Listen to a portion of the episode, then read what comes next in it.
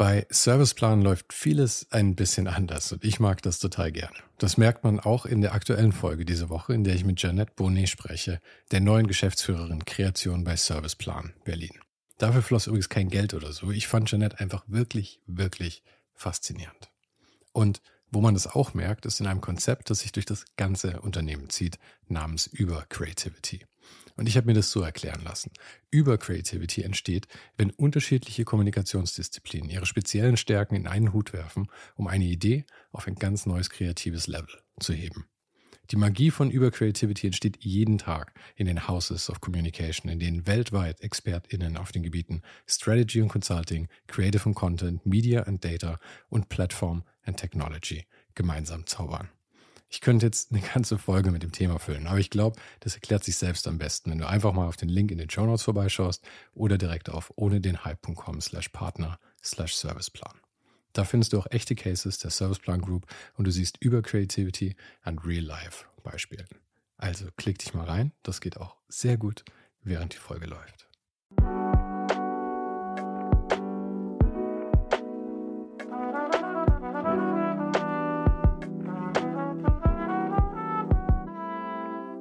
Mein Name ist Sven Zaro und du hörst ohne den Hype. Gespräche mit kreativen Menschen aus allen möglichen Bereichen und das eben ganz ohne den Hype, der sie sonst oft umgibt. Mein Gast heute ist der Fotograf und Filmemacher Johannes Höhn. Aber seinen fast 500.000 Instagram-Followern ist er besser bekannt als Pangea. Für uns hieß es diesmal auf die Bühne Spotlight on und ich bin immer saunervös bei sowas. So läuft es immer wenn ich was live mache, wenn ich ganz ehrlich bin. Aber nach ein paar Minuten ist der Bann dann gebrochen und ich bin einfach im Gespräch mit meinem Gast angekommen. Diesmal war das eben Pangea. Und was die Sache noch ein bisschen einfacher gemacht hat für uns beide, war, dass Pangea letztes Jahr schon mal mit in der Show war. Ich glaube, es war im Januar in Folge 60. Wir kannten uns also schon. Er hatte mich ein paar Wochen vorher angerufen. Salomon, für die er als Brand Ambassador unterwegs ist, hatten nämlich im Rahmen ihrer Member Days ein Event mit ihm in München vor. Und ich habe mich sehr geehrt gefühlt, als er mich gefragt hat, ob ich dafür nochmal mit ihm auf die Bühne gehen möchte. Und danke auch nochmal an Salomon dafür, dass sie so cool mitgespielt haben und nicht nur den Talk organisiert haben, sondern im Anschluss auch noch eine kleine Ausstellung mit Snacks und Drinks im Salomon Store. Als Pangea das erste Mal bei Ohne Hyper erzählte er mir über seinen Weg zur Fotografie. Diesmal sprachen wir nur ganz kurz über seinen Background, dann aber darüber, was er heute so macht, darüber, dass er ironischerweise ein Wandermuffel ist, obwohl er eigentlich so viel Zeit in atemberaubender Natur verbringt, um dort Content zu produzieren. Wir sprachen darüber, was ihn motiviert, neue Sachen auszuprobieren, über Editing und die Datenflut, die damit einhergeht, über Lernprozesse und über AI, womit er gerade sehr viel herumexperimentiert. Ein paar Tage nach unserem Auftritt haben wir dann nochmal ein bisschen über den Event gesprochen und Johannes hat mir auch noch seine drei Tipps für den Newsletter diese Woche verraten. Den kannst du also auch gleich mal jetzt abonnieren. Und Supporter der Show bekommen dieses Gespräch sogar auch noch in voller Länge auf Patreon zu hören. Wenn auch du in Zukunft solche Sachen nicht verpassen willst und mich und die Show unterstützen möchtest, schau mal auf patreon.com slash Sven Links zum Newsletter und zu Patreon findest du natürlich wie immer direkt hier in der Beschreibung. Und falls du den Newsletter noch nicht abonniert hast, Schande über dein Haupt, aber du kannst es jetzt nachholen, damit du keine Folge mehr verpasst. Jede Woche ein Gespräch mit Menschen aus Design, Kunst, Fotografie und Kultur über ihr Leben und die Dinge, die sie gerade beschäftigen. Und jetzt wünsche ich dir viel Spaß mit Pangea.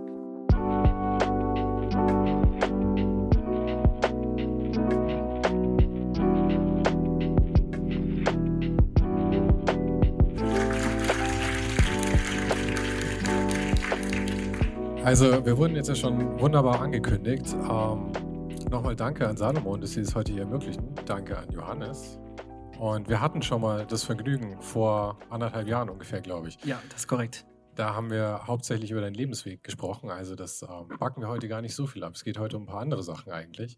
Aber worum es auch gehen wird, ist AI und was man damit anstellen kann. Und da hast du noch was vor mit. Ja, ähm, ich würde sagen, wir machen einfach mal kurz zwei Fotos zusammen und äh, am Ende des Talks gucken wir mal, ob wir aus den Fotos irgendwas Lustiges kreieren können mit Hilfe von AI. Deswegen, äh, ich hoffe, ihr habt Bock drauf und seid dabei. Ähm, ja, ich fange einfach mal an und mache äh, zwei Fotos von euch, wenn es okay ist. Das, das ist übrigens Podcast Gold sowas, wenn, wenn man ohne Mikro dann hier erstmal noch Fotos macht. Das ist schon, das ist schon Teil des Podcasts, alles? Okay. Natürlich, Sorry. alles. Du kennst mich doch. Ja, die im Podcast können ja auch gerade nicht sehen, was ich mache, aber okay, egal. Deswegen müssen wir es ausgiebig beschreiben. Ähm, also das erste Bild würde ich sagen, machen, halten wir mal relativ basic. Ähm, wenn ihr wollt, macht alle mal die Arme hoch, dass wir euch als Crowd haben, genau. Eins, zwei, jawohl. Ich mache noch eins im Weitwinkel. Das nehmen wir schon mal. Das war die Eins. Und ähm, für die zweite Idee oder zweite Plan ist, ähm, hat jemand heute Salomon-Schuhe an von euch zufällig? Würde jemand äh, einen seiner Schuhe kurz ausziehen und bereitstellen, dass wir ein Bild von dem, von dem Schuh machen? Wer hat Bock? Ich guck mal, welchen, wer den krassesten hat. Ah, ich sehe schon einen heißen Kandidaten. Okay, der ist natürlich auch nicht schlecht. Da sind schon eine Menge Schuhe. Ähm, ich würde den Hidden NY Schuh gern haben.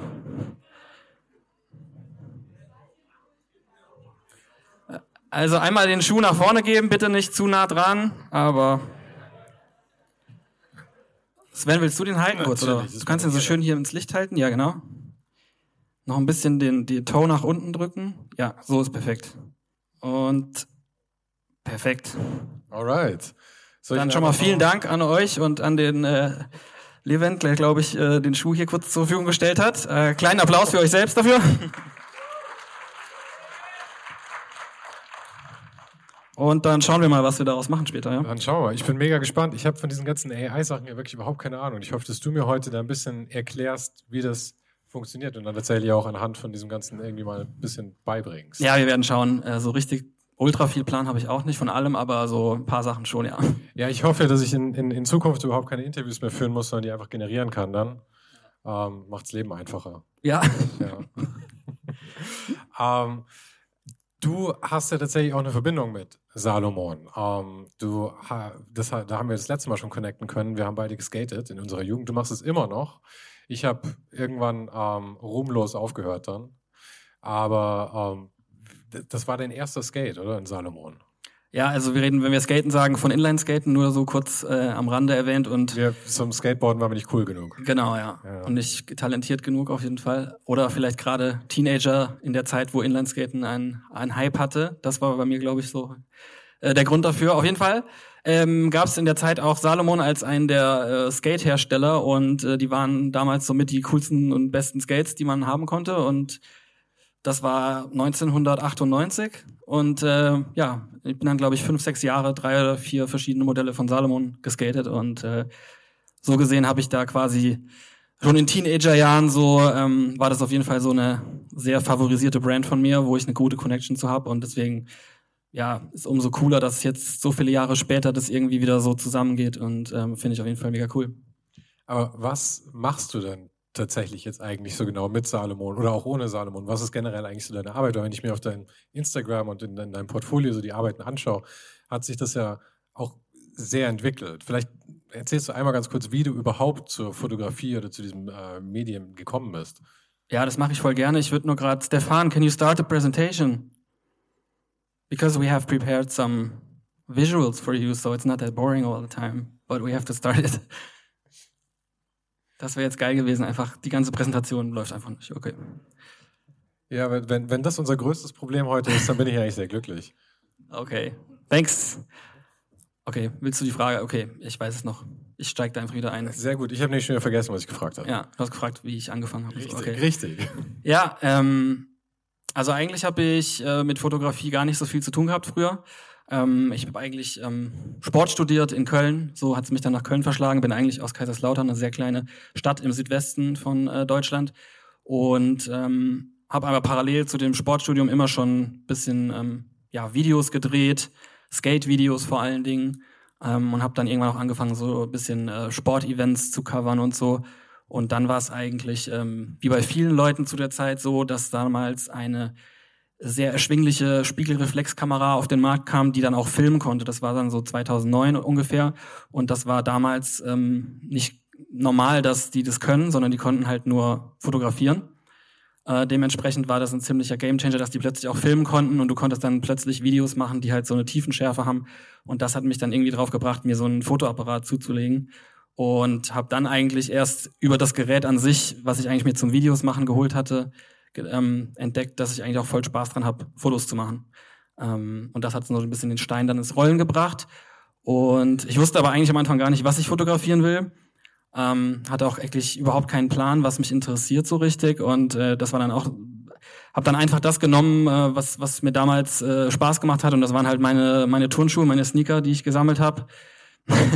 auch bisschen, ähm, ja, heutzutage mehr normal, glaube ich, als damals, dass es Leute gibt, die halt sich für Sneaker interessieren. Ähm, und ich habe dann, glaube ich, als einer von wenigen äh, die Muße gehabt, mich selbst bei Wind und Wetter äh, rauszugehen vor der Tür und mit ähm, damals noch über Infrarotfernbedienung oder äh, solche Geschichten, Fernauslöser, dann mich selbst oder beziehungsweise meine Schuhe abzulichten, was irgendwie auch ziemlich albern aussieht von außen betrachtet, glaube ich. Ähm, aber ja, mir hat das irgendwie Spaß gemacht und das hat war irgendwie so super unkompliziert, weil ich brauchte dann kein Model oder irgendwen, der vor die Kamera sich stellt, sondern ich konnte einfach für mich ganz alleine rausgehen und Sachen kreieren, Bilder machen. Und ähm, das hat mir eigentlich dann ja voll Spaß gemacht, dadurch dann so ein bisschen mehr Bildbearbeitung gelernt, also alles autodidaktisch, nie irgendwie an der Schule gewesen oder studiert oder irgendeinen Kurs gemacht, sondern alles über YouTube und Internet gelernt und Learning by Doing wirklich im klassischen Sinne. Und ähm, ja, das hat mich dann wirklich aber auch ähm, nach meinem Sportstudium, das dann abgeschlossen war, zu meinem äh, ersten festen Job gebracht, damals bei, bei Snipes im Headquarter, die mich dann eingestellt haben, wirklich um Sneaker zu fotografieren. Also da hatte ich halt Riesenglück, dass äh, die damals das erkannt haben, ähm, dass das vielleicht Potenzial hat. Äh, da warst du aber auch zur richtigen Zeit im richtigen Ort, ja, weil voll. du warst du wirklich einer der ersten dann eigentlich, der es für jemanden, für eine Firma wirklich so machen konnte, in dem Ausmaß. Also ich glaube, das war wirklich ich lehne mich jetzt nicht zu weit aus dem Fenster, glaube ich, und ich sage, dass ich da schon so der erste festangestellte Sneaker-Fotograf wahrscheinlich war, der für so einen Store dann wirklich nur dafür da war, Turnschuhe zu fotografieren, weil davor gab es das halt einfach nicht so, weil da auch, also ich rede jetzt so 2013, da ging es ja dann gerade los, dass Social Media krass gepusht wurde und größer wurde.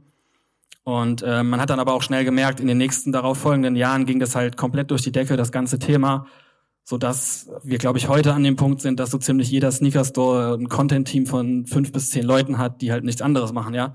Aber halt vor zehn Jahren war es dann noch gerade in den Kinderschuhen und äh, war sehr experimentell auf jeden Fall. Ich wusste ja auch, hatte ja vorher auch noch nie irgendwie fotografisch im Alltag gearbeitet, sondern habe dann einfach nur, ja, die haben ja sozusagen äh, gesagt, hier sind fünf Produkte, mach irgendwas draus, ganz wirklich, also wirklich so. Ähm, bin dann einfach in die Stadt gefahren und habe das gemacht, was ich mache. So einfach versucht, die Sneaker cool abzulichten und so kommt dann eins zum anderen. Aber das war für mich auf jeden Fall ein super Schritt, um ähm, ja da Fuß zu fassen oder mit Fotografie meinen Lebensunterhalt zu bestreiten. Da bin ich auch sehr dankbar für auf jeden Fall. Ja. Und du hattest aber auch früh schon die Umsicht, das nicht 40 Stunden die Woche zu machen, oder? Sondern du hast es, glaube ich, als Halbtagsjob mehr oder weniger angefangen. Ja, genau. Das ist ähm, ein ganz wichtiger Punkt. Auch rückblickend kann ich jedem nur so empfehlen. Ähm, oder ich habe halt vielleicht auch schon immer gemerkt, dass es äh, vielleicht zu sehr Hamsterrad wird, wenn ich das 40 Stunden die Woche mache. Äh, was ist natürlich auch so, weil ich musste schon jeden Tag dahin vier Stunden und es war natürlich auch so für äh, Mental Load. Du hast dann gedanklich nie richtig abschalten können, weil du immer, okay, morgen steht das an, das muss organisiert werden und so weiter. Ähm, also war es schon ein bisschen so ein Trugschluss äh, zu sagen, es ist keine Vollzeitstelle, aber auf dem Papier war es halt so und es hat dann schon auch immer noch Luft gelassen, um vielleicht nebenher andere äh, Dinge zu entwickeln. Und das ist auf jeden Fall cool und ähm, kann ich jedem nur so empfehlen, wenn man einen Einstieg sucht, vielleicht ja so eine Teilzeitstelle zu finden, hoffen zu finden, die halt so die Fixkosten deckelt und dann hat man aber immer noch genügend ähm, Energie, um vielleicht andere Dinge weiterzuentwickeln, fotografisch oder was Videos angeht. Aber mir scheint es auch so, dass es irgendwie eine Charaktereigenschaft von dir ist, weil du ja heute auch so arbeitest. Ich möchte es nicht unstrukturiert nennen, sondern du hast, du, aber du schaffst dir bewusst Freiraum letzten Endes, damit du experimentieren kannst, was jetzt ja mit den ganzen AI-Sachen auch wieder ziemlich klar wird. Ähm, ja, also ich glaube, das ist natürlich mittlerweile sind wir einige Jahre weiter und ich kann jetzt auch ganz gut einschätzen, was, ähm, wie so quasi ähm, das Ganze funktioniert. Ich bin jetzt seit seit sechs, sieben Jahren komplett selbstständig unterwegs, deswegen ja, nach ein paar Jahren hat man ja so ein bisschen Gefühl dafür, wie sich's einpendelt, was die Arbeitsaufträge und so angeht. Deswegen ist das auf jeden Fall ganz cool. Und ähm, ja, es ist mir schon auf jeden Fall immer wichtig, immer weiterzumachen, also nicht so gefühlt stehen zu bleiben. Ist auch so ein bisschen eine Floskel, aber irgendwie, ja, habe ich es bisher ganz gut hinbekommen durch irgendwelche Elemente oder meistens ist es tatsächlich bei mir so, dass ich ähm, Arbeiten von anderen Leuten sehe, die mich dann so voll catchen und wo ich sage, boah krass, das finde ich jetzt irgendwie gerade äh, das äh, holt mich irgendwie ab, ja. Das, äh, entflammt was in mir und solange ich dieses Gefühl noch habe und merke, boah krass, das motiviert mich gerade selbst Gas zu geben und da irgendwie reinzudingen und irgendwie selbst daraus was zu machen, ähm, glaube ich, ist das ein gutes Zeichen, dass man auch noch dieses, äh, ja, dieses Feuer irgendwie hat, irgendwas Neues und ein bisschen weiterzukommen. Ja. Und ich, ich will jetzt nicht zu sehr aus dem Nähkästchen plaudern, aber wenn ich das richtig in Erinnerung habe, obwohl du dann für Outdoor-Fotografie im weitesten Sinne auch bekannt geworden bist und heute mit Salomon arbeitest und ähm, mit den German Romans unterwegs bist und all solche Sachen, warst du am Anfang eigentlich ein ziemlicher Wandermuffel, oder? ja, ich war auf jeden Fall ein Wandermuffel, das würde ich so unterschreiben. ähm, ich bin vielleicht auch immer noch ein Wandermuffel, um ehrlich zu sein. Also, das, das könnt ihr dann morgen mit ihm testen, wie genau. wandermuffelig er ist. Ähm, nee, jetzt würde ich mich nicht mehr so einkategorisieren, weil ich kann dem Ganzen schon sehr viel abgewinnen. Ähm, aber ich muss immer noch dazu sagen, ähm, ich gehe eigentlich, oder mich hat es schon immer nur motiviert, große Wanderungen zu machen oder auf Berge zu gehen, um dort zu fotografieren. Also gäbe es keine Kameras oder keine, nicht die Möglichkeit, Fotos zu machen, hätte ich das auch, glaube ich, niemals gemacht, weil ich, ja, ich bin einfach nur übers Fotografieren, ähm, kam da die komplette Motivation daraus, das überhaupt auf sich zu nehmen und so äh, solche Touren zu machen und so. Ähm, ja, und wie du sagst, das war dann so neben diesem Sneaker-Ding, ähm, habe ich dann ja auch über Instagram schon von, von anderen Fotografen dann so eine Bildwelt gesehen, die halt in nebligen Wäldern stattfindet und so. Und das hatte ich halt vorher so auch noch nicht gesehen. Was jetzt auch, wenn man es 2023 hört, auch so jeder denkt, okay, was redet er? Das sieht man doch ungefähr eine Million Mal am Tag. Ja, aber so vor acht Jahren war das halt auch so ein bisschen neu alles. Und äh, das hat mich dann irgendwie auch total fasziniert und ähm, eben wieder so ein, so, ein, so ein Funke, der da was ausgelöst hat, wo man dann einfach gar nicht lange nachdenkt, sondern einfach ähm, kurzerhand in, in die Eifel gefahren, das nächste ähm, Mittelgebirge, was bei Köln so ist, und einfach drauf los in den Wald gelaufen im, im Herbst, wenn Nebel war und einfach mal rumgeknipst, ganz blöd gesagt. Und da habe ich dann irgendwie relativ schnell gemerkt, dass das irgendwie zum einen eine Bildwelt ist, die mich total catcht, wo ich super gerne kreativ bin und da auch Bilder machen will. Aber dann, was halt der große Benefit an dieser ganzen Geschichte ist, dass du dann selbst ja auch wirklich in diesen Orten bist und die, die wirklich auch erlebst und das natürlich eine ganz intensive Erfahrung ist und das einfach auch dann nochmal das viel mehr entfacht hat, dass man gesagt hat, boah, krass, das ist jetzt schon anders, als wenn ich jetzt äh, durch Tokio laufe, was mich auch total pusht, wo ich auch tausend Bilder mache. Aber es ist ein ganz anderes Erlebnis, wenn ich jetzt äh, morgens einen Sonnenaufgang irgendwo erleben kann. Das ist halt schon eine ganz andere Art von intensiver ja, Erfahrung so und das äh, irgendwie komplett gegensätzlich, aber irgendwie beides auf seine Weise total motivierend und cool. Aber wie hat sich dann dein, dein Verhältnis zu diesem ganzen Outdoor-Thema dann verändert? Weil ich meine, jetzt bist du ja, ich meine, du übernachtest dann auch irgendwo, oder? Ich meine, du, du machst lange Trips, um da hinzukommen. Man kann dann ja nicht nur die Natur irgendwie so dulden. Man muss sie ja schon auch mögen, letzten Endes. Ja, das auf jeden Fall. Aber es ist schon so, dass man ähm, ich bin jetzt kein so richtiger Outdoor ähm, Freak, sage ich jetzt mal. Ich ähm, bin schon 99 Prozent oder sagen wir mal 95 Prozent des Jahres äh, bewege ich mich in Großstädten oder im urbanen Umfeld. Und es sind dann bei mir schon eher so gezielte Reisen oder Trips, die man halt macht, wo sich das dann sehr konzentriert auf wenige Tage, wo man dann aber sehr intensiv dann rangeht. Aber auch eigentlich immer noch viel mit äh, Ideen, die man hat von Spots, die man sehen will und dann Fotos machen will oder halt Videos und so. Ähm, aber ja, ich kann dem Ganzen, wie gesagt, mittlerweile sehr, sehr viel abgewinnen und würde vielleicht die eine oder andere Wanderung auch sogar ohne Kamera mal machen, ja. das, das werden wir ja noch sehen. Nimmst du morgen eine Kamera mit? Ja, schon, auf jeden Fall. wie lange arbeitest du jetzt schon mit Salomon zusammen? Äh, wir arbeiten jetzt ja seit zwei Jahren fest zusammen und ähm, ja, bin da mega dankbar für, weil sich da so, wie, wie ich vorhin schon kurz meinte, so ein Kreis wieder schließt.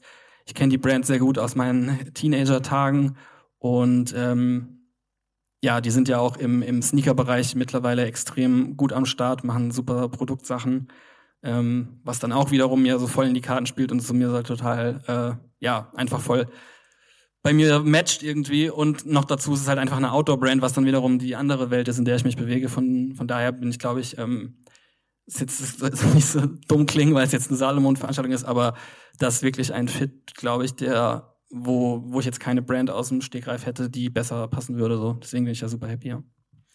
Ähm, wie sieht deine Arbeit denn jetzt so aus? Also ich meine, wir haben hier hinter uns natürlich äh, diesen wunderbaren Reel noch. Ähm, ich habe den, du hast mir ihn gestern schon geschickt.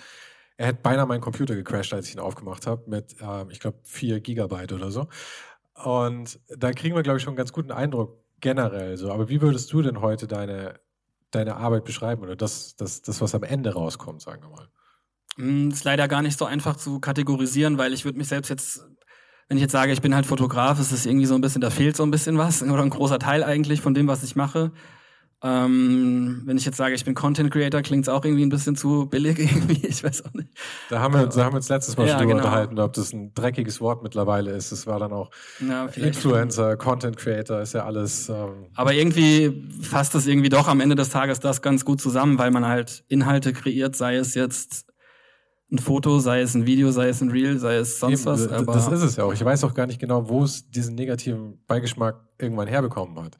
Aber äh, ich meine, das ist ja genau das, was du machst. Vor allem bist du ja wirklich ein Multimedia-Creator letzten Endes.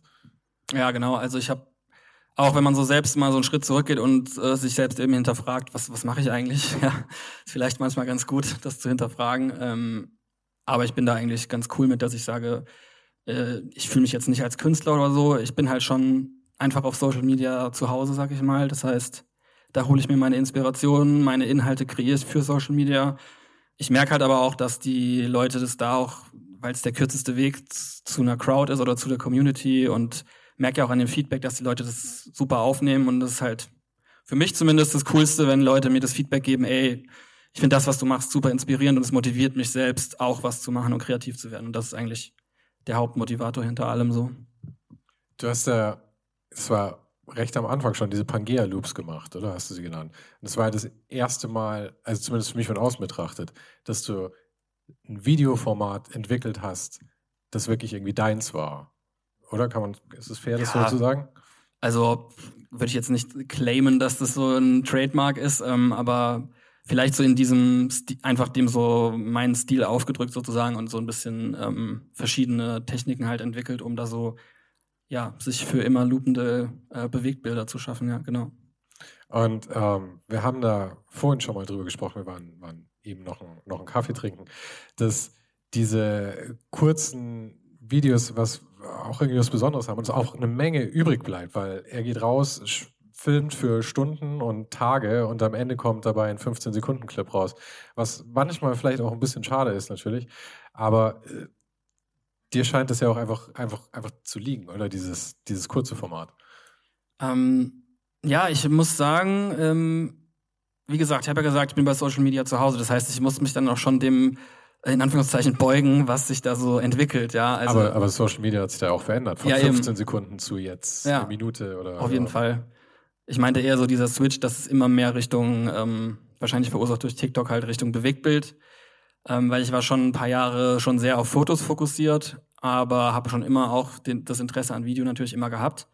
Aber vielleicht gezwungenermaßen dadurch, dass man gemerkt hat, okay, Videos werden jetzt wieder wichtiger und dann auch wieder, ja, wieder andere ja, Leute sieht, die Inhalte schaffen, wo man selbst dann auch wieder motiviert wird und sagt, boah, krass, das catcht mich jetzt gerade irgendwie total. Und dann hat man wieder Bock, selbst rauszugehen auch so irgendwas in dem Bereich zu machen. Und so kommt dann ja eins zu, zum anderen. Und was ich eigentlich an diesem ja, Shortform-Video-Content so, so liebe, ist das, ähm, dass man halt in ganz komprimierter Form, aber doch irgendwie, ja, man kann natürlich was erzählen, aber bei mir geht's, glaube ich, viel mehr darum, einfach so eben diesen Funken, den ich spüre, wenn ich von anderen Leuten so Inhalte sehe, die mich motivieren, dass ich eigentlich sowas bei anderen Leuten mit diesen Kurzvideos äh, auslösen kann. Und das, denke ich, funktioniert sehr gut.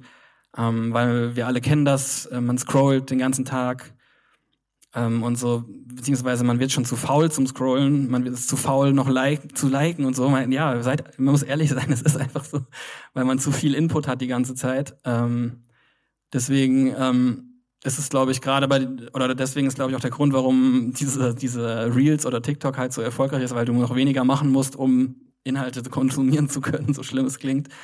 Aber das dann halt auch in so kurzen Videos wirklich was passiert, was mich irgendwie catcht oder abholt oder wo ich denke, boah, krass, das hat jetzt gerade irgendwas in mir ausgelöst, das finde ich halt schon auch sehr beeindruckend, dass das wirklich funktioniert.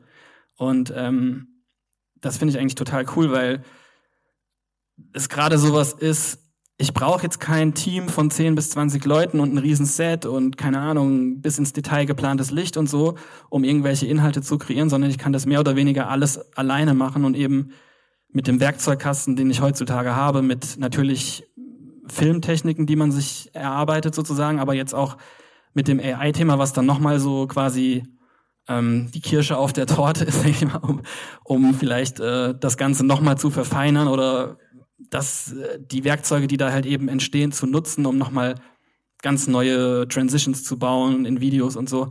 Das finde ich halt extrem spannend. Und so wird es halt immer ja, vielseitiger in den wirklich den Werkzeugkasten, den man hat und den man dann auch für die verschiedensten Sachen anwenden kann. Und das finde ich einfach mega spannend. Arbeitest du tatsächlich immer alleine oder wie, wie, wie läuft das? Hast du manchmal auch irgendwie ein Team oder andere Leute, mit denen du zusammenarbeitest? Vor allem, ich denke jetzt nicht nur, also ich weiß, dass du manchmal rausgehst mit Leuten zusammen filmst, aber ich meine jetzt wirklich eher in der Nachbearbeitung, weil ich stelle mir das brutal aufwendig vor, diese, diese kurzen Clips mit den schnellen Transitions tatsächlich dann letzten Endes zu, zu kreieren. Nicht nur der Schnitt, allein schon das Sichten von dem Zeug muss ja schon einfach wahnsinnig viel Zeit. ähm, aber das mache ich schon alles selbst, ja. Das ist viel Schreibtischarbeit auf jeden Fall. Ähm, es fällt einem auch zeitweise schwer, sich noch dann wirklich zu motivieren, weil das, wie du sagst, das Filmen an sich macht ja Spaß und so. Das ist cool. Da habe ich auch immer hier Shoutout an Mike, mein äh, guter Freund von mir und Kollege, mit dem ich eigentlich äh, all meine Produktionen mache. Ähm, und da kann, weiß ich halt, kann ich zu 100 Prozent mich drauf verlassen und weiß, äh, dass wir auch uns hier und da mal Bälle zuspielen, wenn ich gerade mal so, weil ich habe halt, es ist natürlich cool, eine Shotlist zu haben und wenn du schon genau ein Bild vor Augen hast, was du eigentlich machen willst, aber zugegebenermaßen ist es oft so, dass man halt, weil es halt jetzt keine so High-End-Produktionen bei mir sind, sondern vieles einfach von mir selbst eine Idee, eine grobe ist, ähm, aber es in seltensten Fällen so ist, dass ich zum Beispiel schon an der Location bin und die gescoutet habe und genau weiß, okay, dann ist das Licht da, so und so sind die Gegebenheiten, sondern es ist meistens so, okay, wir sind am Spot und dann muss man halt improvisieren. Also man muss einfach mit dem arbeiten, was da ist und da einfach ähm, vor Ort kreativ werden. So, deswegen ist es, glaube ich, schon wichtig, dass man so zwei, drei Leute hat, mit denen man zusammenarbeitet, wo man weiß, okay, auch wenn ich gerade mal so ein Brett vorm Kopf habe und nicht weiterdenken kann, kann, kann ein Input kommen, der dann wieder das in eine andere Richtung lenkt, ähm, was dann irgendwie ganz gut funktioniert. Und damit äh, fahre ich eigentlich im Moment sehr gut und ich mag das auch total, dass es halt dadurch so unkompliziert ist. Und ähm, ja, man muss auch sagen, durch diese Tools, die man dann ja auch weiß, worauf man sich verlassen kann, dass man am Computer auch noch viel regeln kann, ähm, hat man dann sozusagen gewisse Shots und Dinge, die man halt mitnimmt und wo man, wo man zumindest dann weiß, okay, das ist eine sichere Bank, damit kann ich auf jeden Fall was machen. Ähm, aber das meiste an Kreativarbeit passiert dann wirklich am Schreibtisch in der Post, weil dann auch viele Ideen nochmal entwickelt werden. Wie könnte ich diesen Übergang machen? Was kann ich da jetzt machen und so? Ja, aber ich würde sagen, äh, 20 Prozent on Location und 80 Prozent ist Post-Production, ja. Hat sich, hat sich das verändert während all der Zeit, in der du es gemacht hast, dass du, ähm, ich nehme an, am Anfang freestylt man mehr. Man geht irgendwie raus, weiß nicht so genau, was man schießen möchte und legt einfach mal irgendwie los. Und am Ende schaut man, was man retten kann, vielleicht, ja. Und dann mit der Zeit entwickelt man ja vielleicht auch ein Gefühl dafür, wie das Ganze ist und hat dann ein bisschen Plan. Und ich stelle es mir so vor, dass, dass man am Ende mehr von dem verwerten kann und weniger das Gefühl hat, dass man vielleicht irgendwas noch fixen muss in Postern. Mm, ja, ist immer so, mal so, mal so. Also manchmal kommt also, man. Also du hast gar nichts gelernt quasi in der Zeit. Nee, doch, klar, auf jeden Fall. Ich meinte ja gerade schon so ein bisschen, ähm, Natürlich hast du mit der Zeit, entwickelst du Routinen und weißt, okay, das funktioniert, so wie bei allem. Das ist am Ende des Tages Übungssache, deswegen kann ich auch da nur den Tipp geben an alle, die da Bock drauf haben, auch irgendwas zu machen in dem Bereich ähm, oder sich denken, hey, wie kann ich das machen? Ich habe ja schon gesagt, man braucht kein großes Team, einfach wirklich rausgehen und probieren, machen, shooten. Äh, ja, es schadet ja nicht, ja, ähm, es ist besser irgendwie Material zu haben, als es nicht zu haben und dann ich habe auch schon Dinge aufgenommen, bin dann zu Hause gesessen und, habe am Rechner reingeschaut und gesagt, okay, es funktioniert überhaupt nicht, das muss ich komplett in die Tonne kloppen. Okay, dann ist es so, ja. Dann muss ich halt aber jetzt nicht ähm, ein komplettes Shooting mit äh, drei Models und zehn Assistenten nochmal neu schedulen, sondern kann einfach nochmal rausgehen und ganz unkompliziert nochmal shooten im, im schlimmsten Fall, ja.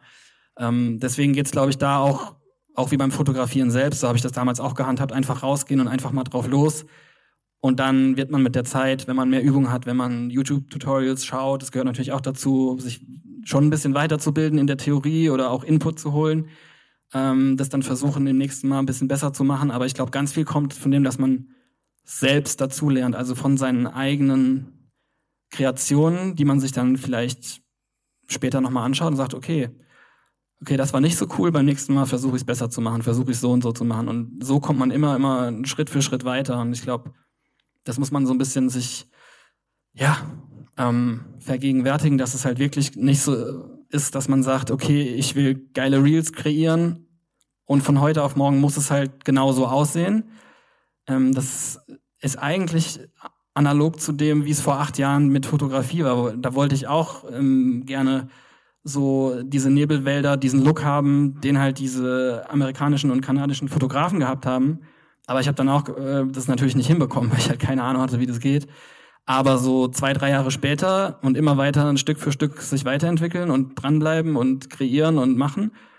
Okay, ich habe mich dem Ganzen sehr angenähert und irgendwann war man so fast auf Augenhöhe und äh, hat dann so gedacht, okay, krass, ich könnte jetzt eigentlich äh, ja auf dem Level auch so quasi meine Fotos machen und das ist dann schon auch irgendwann ein cooles Gefühl, dass man dann so eine Sicherheit bekommt.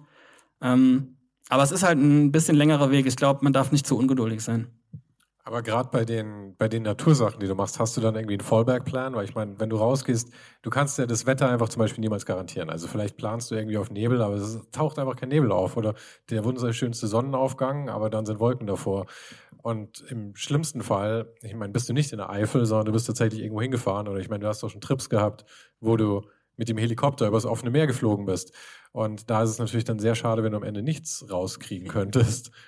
Ja, das Beispiel mit dem Helikopter war natürlich schon so, da hatte ich ja sozusagen so einen Wetterexperten am Start, der das quasi alles angeleiert hat, deswegen. Der dich allerdings auch in der Nacht davor irgendwann angerufen hat. Ja, nicht ganz so knapp, aber so zwei, drei Tage davor, genau, ja. Ähm, aber das ist ein Beispiel, wo dann wirklich jemand dabei war, der gesagt hat, ey, es wird geil und dann habe ich mich drauf verlassen. Aber sonst ähm, ist es bei mir wirklich tatsächlich so, dass ich eher also so jemand wie er, äh, Bastian heißt ja, ähm, der plant ja seine Fotografie nach dem Wetter. Also so, so rumgesehen. Und ich mache es eigentlich schon eher klassisch, wie jetzt auch jemand, der quasi in der Freizeit im Urlaub einfach Fotos macht. Ähm, ich plane jetzt einen Trip von, weiß ich nicht, 15. Juni bis 30. Juni bin ich halt in Japan, let's say. Das ist die Route, das sind die Spots und ich muss halt das Wetter so nehmen, wie es kommt. Auch wenn es um Landschaften geht. Aber ich glaube, das ist einfach einfach nicht möglich, dann immer nur auf den perfekten Moment zu warten, gerade wenn du jetzt irgendeine größere Reise planst, die jetzt nicht vor der Haustür stattfindet. Ähm, da wiederum ist es, das finde ich das Coole daran, ähm, auch so Thema German Romance, das war ja schon immer so ein bisschen unser, unser Ansatz zu sagen, hey, du kannst auch, du kannst halt eben auch bei dir zu Hause ganz coole Sachen erleben und coole Fotos machen. Und da hat man ja den ganz klaren Vorteil, dass du eben die perfekten Bedingungen abwarten kannst und dann musst du halt da sein und es machen. Also zum Beispiel wie in Köln, ähm, letztes Jahr war halt an zwei Tagen, glaube ich, äh, der Nebel morgens so tief, dass nur die Domspitzen rausgeschaut haben. Und das passiert halt super, super selten. Aber dadurch, dass du da halt lebst, kannst du halt in dem Moment, wo es passiert, musst du dann halt da sein und das Bild halt machen oder das Video oder was auch immer du vorhast. Oder wenn du jetzt mit Sonne- und Mondkonstellationen spielst, kannst du auch dann in deiner Heimatstadt oder in deinem Ort, wo du lebst, natürlich viel kreativer werden als jetzt kompliziert eine Location, die am anderen Ende der Welt ist. Da kannst du halt wenig planen ähm, beziehungsweise wäre es einfach viel zu aufwendig und äh, was Zeit, Kosten und alles angeht.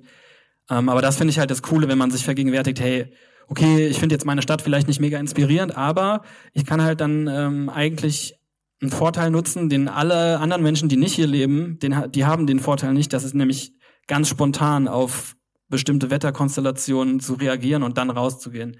Ähm, das finde ich auch immer etwas, was man gar nicht so auf dem Schirm hat oder was eigentlich total wertvoll ist, was man nutzen sollte.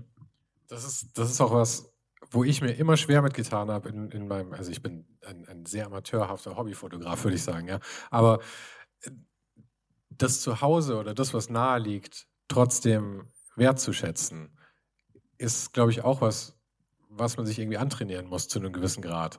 Weil natürlich alles, was alltäglich ist, auch irgendwie ein bisschen den, den Reiz vielleicht verliert im Gegensatz zu dieser Exotik, wenn du dann eben nach Japan fliegst oder sowas. Ja, total. Ich glaube, das ist ganz normal. Das kennt halt, glaube ich, jeder. Ähm, ja, ich würde jetzt auch sagen, dass Köln mich jetzt nicht besonders inspiriert nach 15 Jahren, wo ich da bin. Im Gegenteil. Aber ich denke, ja, ich weiß nicht, wie lange bist du jetzt in München? Sehr lange. Ja, also würdest du vielleicht auch nicht sagen, München ist jetzt mega inspirierend für dich, oder würdest du noch so weit gehen? Und ja, genau, genau, das meine ich. Das ist eigentlich die Sache. Ich habe dann vor ein paar Jahren tatsächlich auch mal ähm, wieder den, den, den Drive entwickelt und bin dann tatsächlich hier über den Viktualienmarkt gelaufen, was ja vielleicht jeder von euch hier jetzt gerade kennt. Und als Münchner nimmt man den gar nicht mehr so richtig wahr. Und die ganzen Touris sind alle da und knipsen irgendwie wie wild.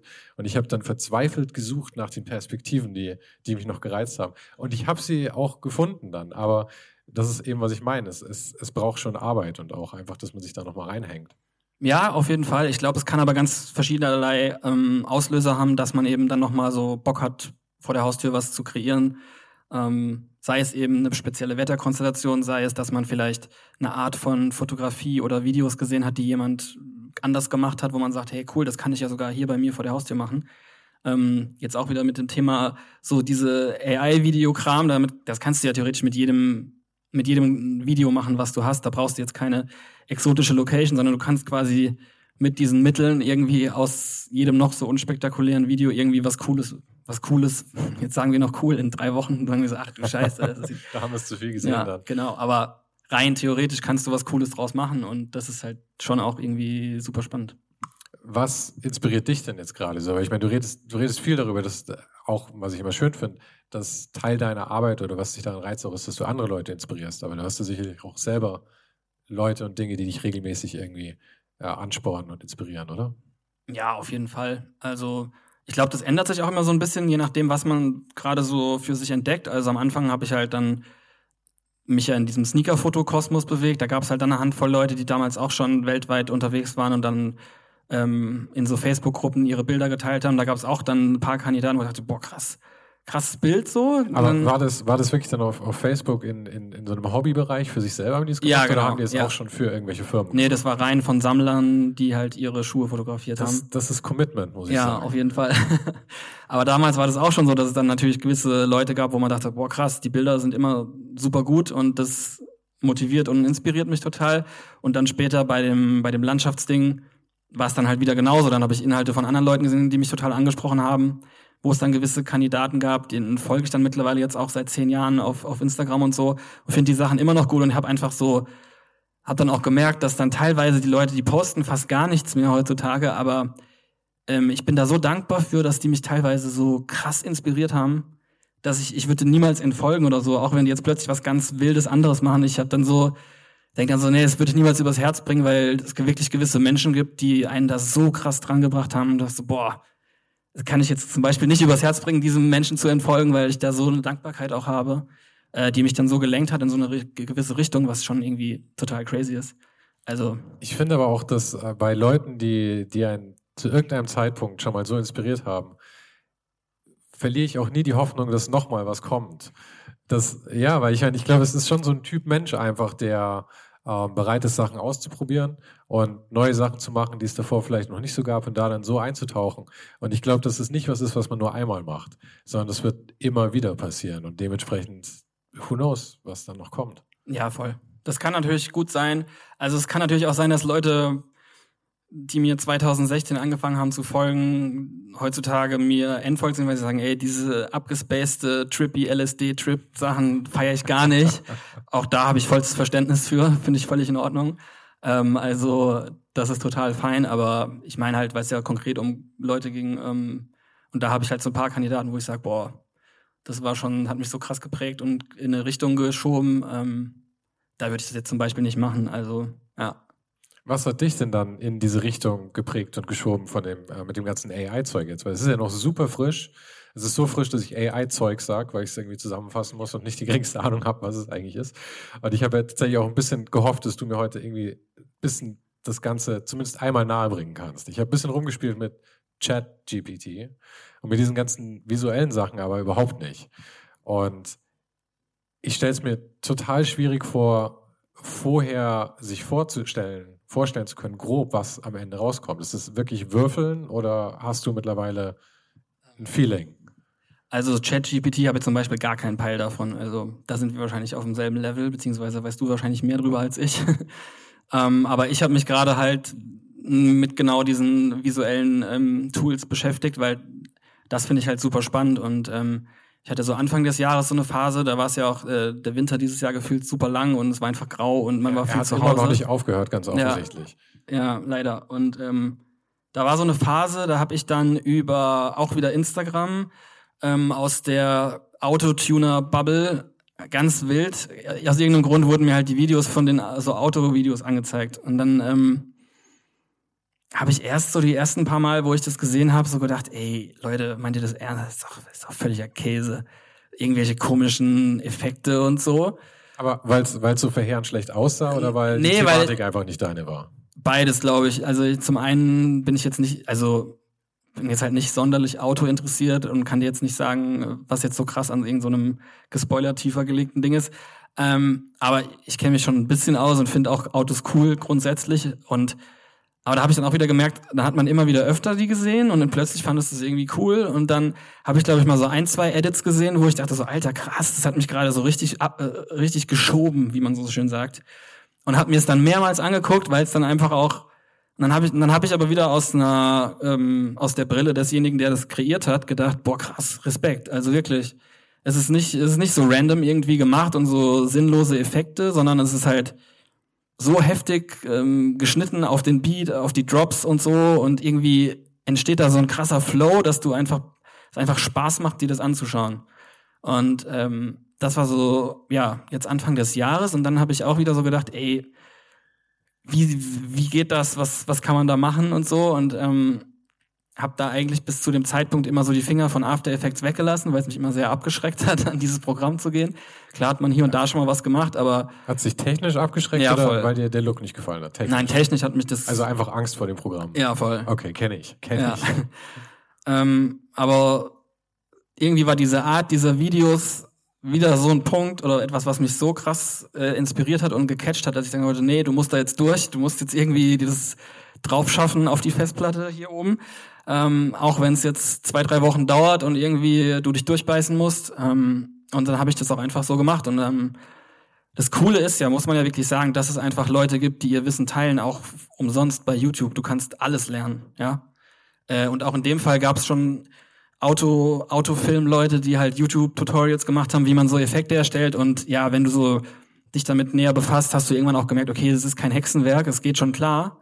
Ähm, und dann habe ich super schnell gemerkt, okay, krass, da kannst du ja noch viel mehr machen. Und sofort sind die Ideen gekommen und sofort so, okay, geil.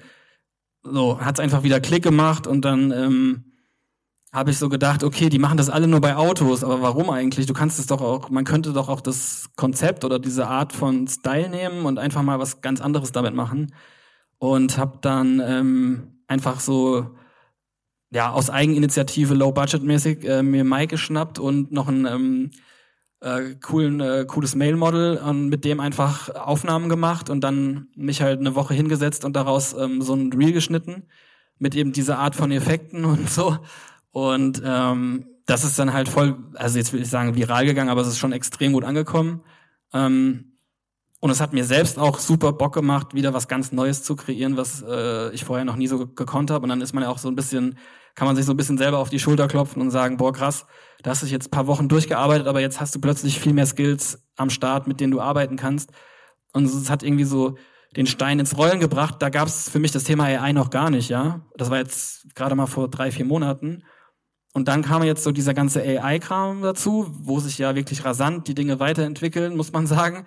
Ähm, also ich weiß nicht, ob hier irgendjemand auf Twitter ist, aber gefühlt ist da so jeder Post von irgendwie amerikanischen Leuten vor allem, oh mein Gott, was heute, was heute wieder im AI passiert ist, oh mein Gott, es ist unglaublich. Und hier sind die sechs wichtigsten Sachen, die ihr wissen. Und so, also das ist schon wieder viel too much, so, wo du denkst, da schalte ich einfach sofort wieder ab. Aber das ist ja auch das Coole, dass es wirklich gerade jetzt die Phase ist. Das heißt, wenn du dich jetzt damit beschäftigst, dann kannst du wirklich Cutting Edge letzten Endes die Sachen ausprobieren. Und vielleicht ist es ja nicht mal, dass du technisch Cutting Edge bist, weil ich meine, du benutzt natürlich die Dinge, die da äh, andere Leute machen oder halt die Werkzeuge, die andere Leute zur Verfügung stellen. Aber das Ganze jetzt kennenzulernen und damit zu experimentieren und vor allem auch herauszufinden, was der Look davon wird in der Zukunft. Weil momentan ist ja wirklich, irgendwie die Leute schmeißen die Spaghetti an die Wand und schauen, was kleben bleibt letzten Endes, ja.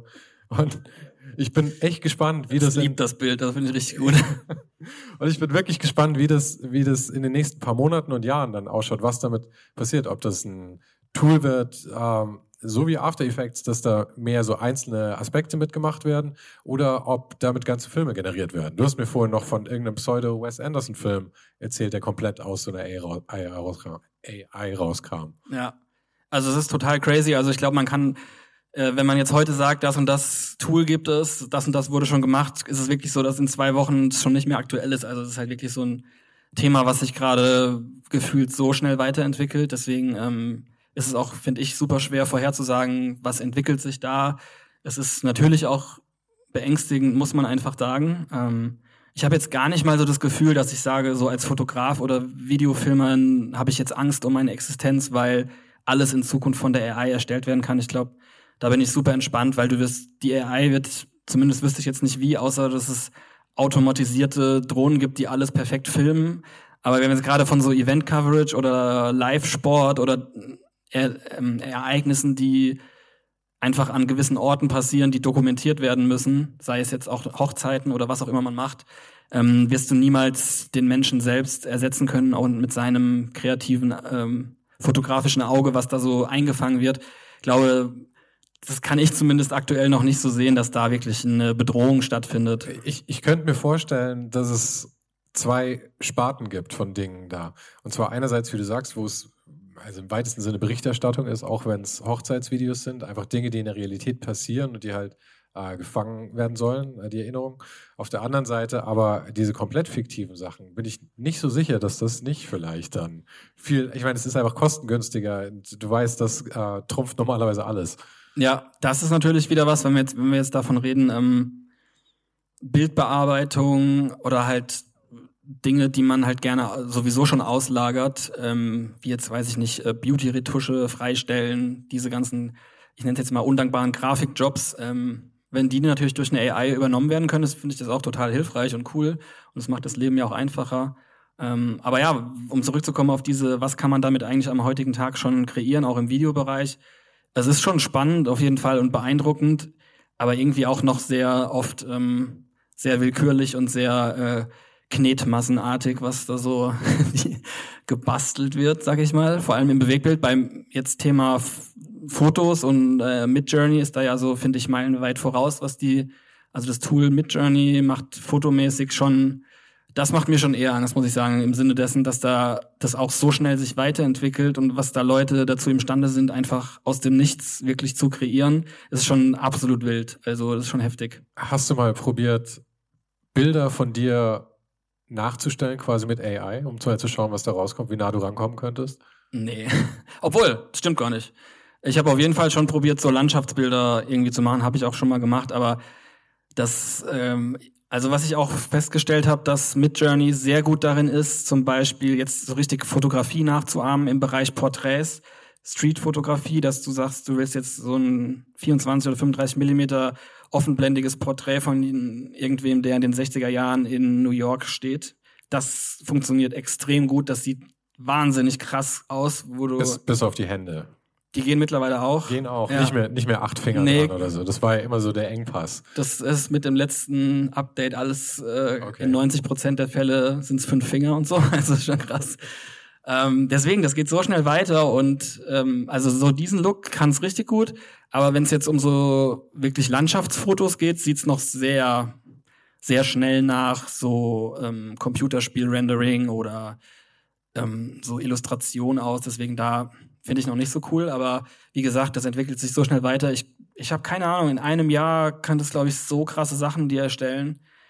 Ja, es ist wild. Ich dachte da, glaube ich, auch als allererstes gleich an, an das, was du eben beschrieben hast, den Kölner Dom im Nebel, weil ich mir vorstelle, dass das was ist, was vielleicht einfach geht, weil das ja eh schon einen surrealen Charakter hat und vielleicht ein bisschen nach Rendering aussieht.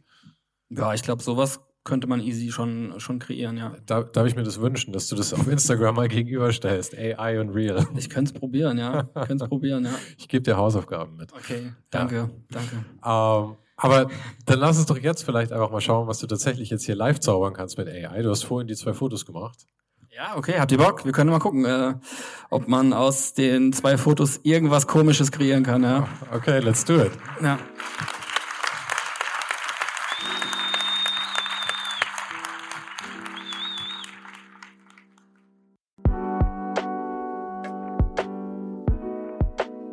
Das war's für heute. Falls du gerade eine von den älteren Folgen hörst, ist es gut möglich, dass du jetzt ein zweites Outro hörst. Lass dich aber nicht von mir verwirren. Ich bin gerade dabei, ein paar Änderungen zu machen und dafür muss ich 150 Folgen neu schneiden und nochmal uploaden. Du kannst dir wahrscheinlich vorstellen, dass das ein kleines bisschen dauert. Falls du mich und die Show supporten möchtest, gibt's dafür ein paar Möglichkeiten. Auf patreon.com slash svensaro gibt's jede Woche Bonusmaterial, exklusiv nur für Supporter. Und das für nur ein paar Euro im Monat, mit denen du mir helfen kannst, ohne den Hype noch lange, lange für dich weitermachen zu können. Es hilft natürlich auch immens, wenn die Show wächst und dazu kannst du deinen Teil beitragen, indem du deinen Kollegen und Kolleginnen davon erzählst. Freunde, Familie, du weißt am besten, für wen es noch was sein könnte. Und zu guter Letzt, falls du es noch nicht gemacht hast, bewerte die Show jetzt gleich mit fünf Sternen in deiner Podcast-App. Im Newsletter gibt es übrigens jede Woche völlig kostenlos inspirierende Tipps von meinen Gästen und mir. Den kannst du auf uninhype.substack.com abonnieren. Und alle Links findest du, wie immer, direkt auch hier in der Beschreibung und natürlich auf ohnedenhype.com. Im Archiv gibt's noch eine Unmenge anderer Gespräche. Unter anderem waren schon mit dabei Stefan Sagmeister, Mirko Borsche, Paula Schör, Mike Miri, Jeremy Format, Jonas Lindström, Mathilde Mutant, Olaf Heine, Eike König, Erich Spiegermann und, und, und. Scrolle einfach mal durch. Wir sind bei über 150 Folgen, wie gesagt. Und um ehrlich zu sein, kann ich selber kaum fassen, dass ich das Glück hatte, mit so vielen inspirierenden Menschen sprechen zu dürfen. Vielen Dank an Dominik Huber und Marc Capella von Moiré. Von denen stammt nämlich die neue Hausschrift der Show und die heißt GT Pressura. GT steht übrigens für Grilly Type, über die die Schrift zu mir kam. Und auch nochmal vielen Dank an Tobias Rechsteiner fürs Vermitteln. Der größte Dank geht aber natürlich an dich fürs Einschalten, fürs Zuhören und für deinen Support. Und wir hören uns dann hoffentlich nächste Woche wieder.